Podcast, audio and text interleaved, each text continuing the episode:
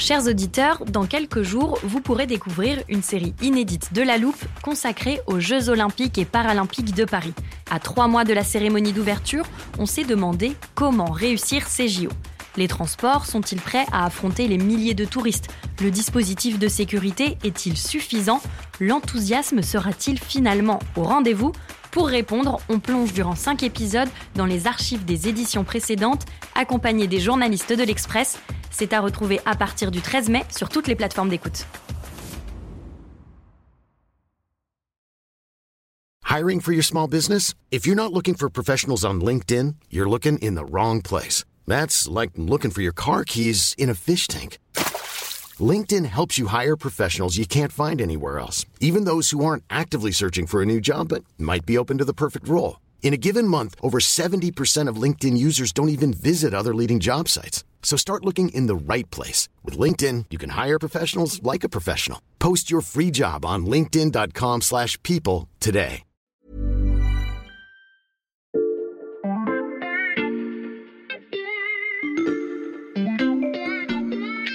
Bonjour, c'est Charlotte Baris. Bienvenue dans La Loupe, le podcast quotidien de l'Express. Allez, venez, on va regarder la une de plus près.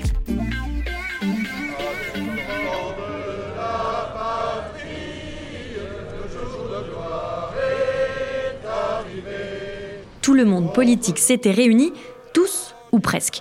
Massé derrière une large banderole siglée Pour la République contre l'antisémitisme, il y avait Yael Braun-Pivet et Gérard Larcher, les présidents des deux chambres à l'initiative du rassemblement. Elisabeth Borne, la première ministre, deux anciens présidents, Nicolas Sarkozy et François Hollande, et des représentants des différents cultes monothéistes en France. Et puis, tout au fond du cortège de 100 000 personnes environ, des membres du Rassemblement national venus en nombre. Ces derniers jours, leur présence a été longuement commentée, de même que l'absence de nombreux parlementaires insoumis et celle du président de la République, présent par la pensée, d'après une lettre aux Français diffusée le matin même. Mais les querelles politiques ne doivent pas éclipser le fléau à l'origine de la marche du 12 novembre, la flambée des actes antisémites en France. Depuis l'attaque du Hamas et les représailles d'Israël il y a un peu plus d'un mois, on dénombre plus de 1500 actes antisémites dans notre pays, c'est plus que sur l'entièreté de l'année 2022. Cette semaine, à travers des reportages et des interviews, l'Express vous fait réfléchir sur cette explosion de l'antisémitisme en France et les conséquences pour la communauté juive.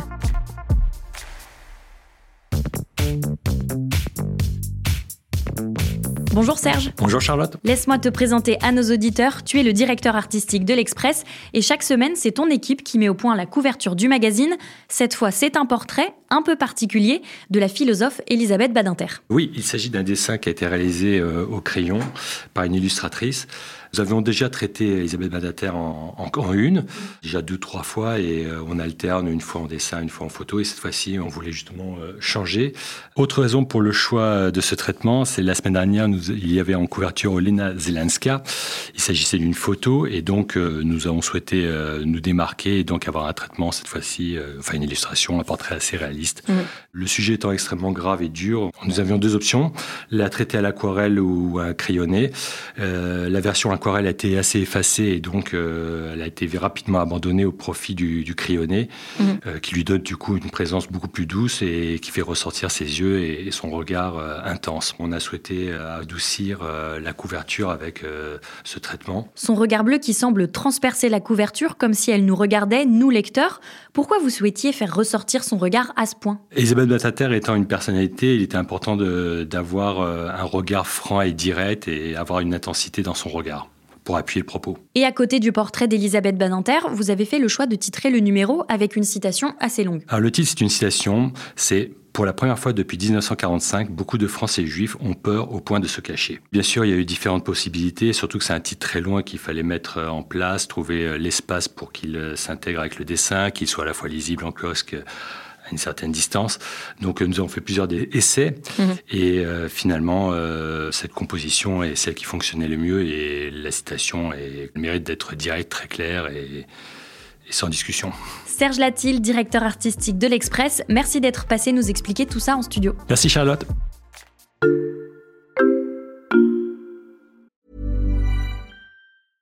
I'm Sandra, and I'm just the professional your small business was looking for. But you didn't hire me because you didn't use LinkedIn jobs. LinkedIn has professionals you can't find anywhere else, including those who aren't actively looking for a new job but might be open to the perfect role, like me. In a given month, over 70% of LinkedIn users don't visit other leading job sites. So if you're not looking on LinkedIn, you'll miss out on great candidates like Sandra. Start hiring professionals like a professional. Post your free job on linkedin.com/people today.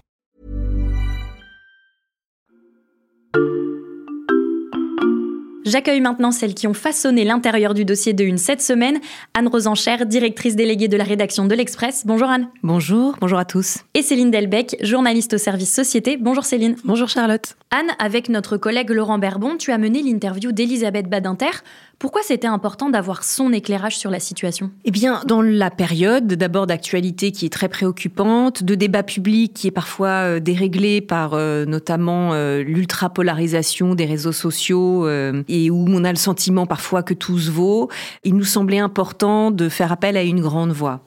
Elisabeth Badinter est philosophe, spécialiste des Lumières, ça fait partie clairement des grandes voix et elle précisément parce que il y a quelques années, en 2017, euh, nous l'avions euh, interviewée déjà sur euh, l'antisémitisme parce que une femme, une sexagénaire juive avait été défenestrée au cri de Allah Akbar et cette information était tombée dans un silence total des médias et des politiques.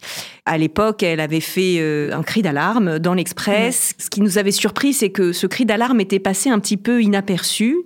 C'était un peu décourageant. Et en vérité, on s'est aperçu après que finalement euh, les gens l'avaient entendu et au fur et à mesure des mois, ce sujet est ressorti euh, dans la presse, chez les politiques.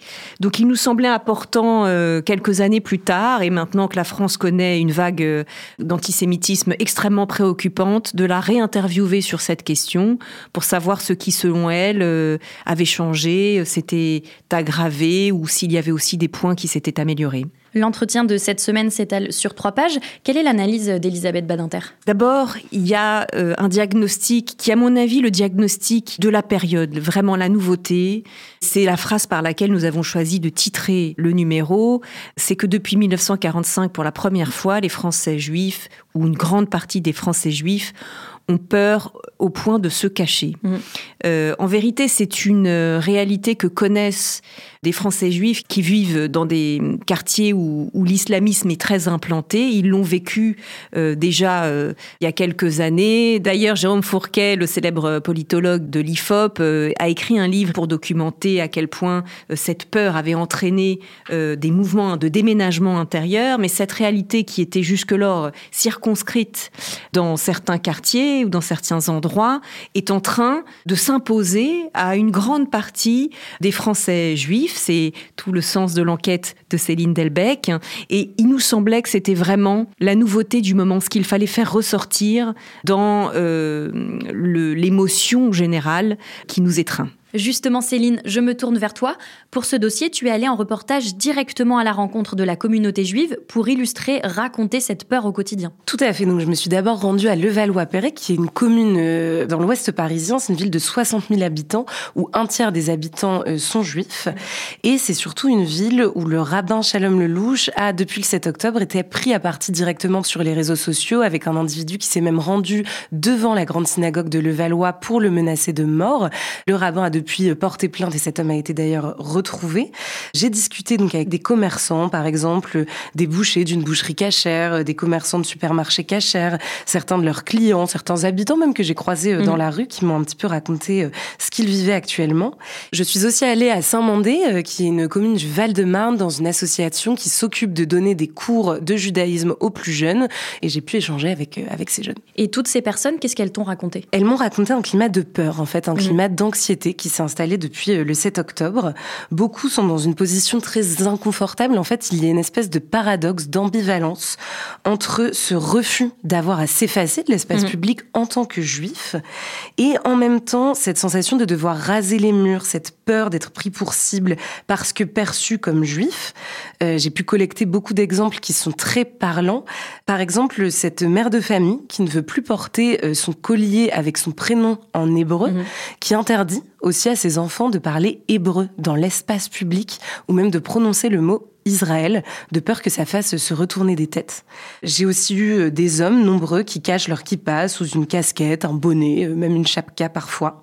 J'ai eu une femme qui travaille dans un traiteur cachère et qui me disait qu'elle avait moins de commandes, notamment sur Uber Eats, parce que les gens ont peur de mettre leur nom juif sur Uber Eats ou de commander cachère, de peur de se faire repérer en fait comme juifs. Tous ces gens que tu as rencontrés, Céline, est-ce qu'ils ont été victimes directement d'actes antisémites? Certains oui, mais finalement très peu l'ont été de manière directe. Ça se passe aussi beaucoup sur les réseaux sociaux et ça c'est très important de le souligner. On m'a raconté par exemple des posts euh, publics, des messages sur les réseaux sociaux, des prises à partie. Certains ont reçu des menaces euh, et ça, ça provoque des souffrances réelles. Il y a aussi beaucoup de critiques en fait sur les algorithmes de TikTok ou d'Instagram. Il y a aussi une anecdote assez révélatrice. J'ai rencontré un membre de la communauté juive qui a comparé les vidéos qu'il voyait sur TikTok ou Instagram avec l'un de ses amis musulmans. Lui avait euh, énormément de vidéos d'enfants palestiniens euh, qui étaient massacrés dans la bande de Gaza, tandis que cette personne de la communauté juive avait beaucoup de vidéos du massacre euh, des attaques terroristes en Israël le 7 octobre. Et il expliquait que ces vidéos finalement cristallisaient la haine que chacun était dans son camp. Et ceci étant dit, c'est très important aussi de, de préciser que j'ai été marquée par la résilience des gens avec les lesquels j'ai pu discuter. Leur résilience, c'est-à-dire En fait, la communauté juive est très soudée et ils sont aussi très soutenus par leur entourage, que ce soit des amis proches ou non. Euh, le directeur de l'association avec lequel j'ai pu parler a reçu par exemple beaucoup de messages euh, d'amis juifs ou non juifs qui ont tenu à lui apporter leur soutien, euh, d'amis musulmans aussi qui ont tenu à leur apporter, à lui apporter leur, leur, soutien. Il faut aussi souligner l'importance des fake news. Il y a Moshe Lewin, le rabbin du Rincy, qui expliquait notamment que dans ce climat très anxiogène, il peut y avoir des fake news qui circulent mm. assez vite et qu'il faut donc bien vérifier les informations avant de les faire circuler pour ne pas que ça prenne trop de place aussi et que ça attise finalement cette angoisse. Quand on a une flambée comme ça des actes antisémites, il peut y avoir des rumeurs qui se propagent, etc. Donc lui conseille de, de prendre du recul, de s'appuyer sur euh, les messages de soutien positifs. Par exemple, la marche du dimanche 12 novembre est un signal très fort, un signal très positif qui allait en ce sens. Céline Anne, j'ai le magazine sous les yeux et je vois que votre dossier compte un troisième article. Il est signé Étienne Girard, le rédacteur en chef du service Société. Oui, absolument. C'est un article qui fait le point sur justement cette euh, flambée d'actes antisémites. Où est-ce qu'on en est? Selon les derniers pointages de Beauvau, on serait à 1500 actes antisémites depuis le 7 octobre, ce qui est plus que tous les actes antisémites recensés pour l'année 2022, par exemple. Et cela a donné lieu euh, à 300 enquêtes en cours. C'est le chiffre euh, qui a été communiqué. Donc Étienne Girard va euh, nous raconter quelles sont exactement les natures de ces actes et euh, comment la police enquête pour condamner un maximum des personnes responsables de ces actes. Elisabeth Badinter, philosophe des Lumières, qui nous éclaire sur la flambée de l'antisémitisme en France. C'est la une de l'Express cette semaine.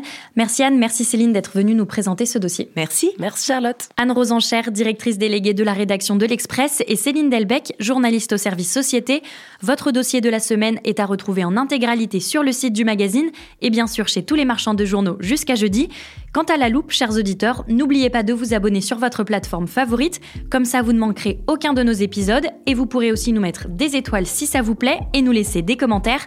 Cet épisode a été écrit par Mathias Pengili, monté par Léa Bertrand et réalisé par Jules Cro. Retrouvez-nous demain pour passer un nouveau sujet à la loupe.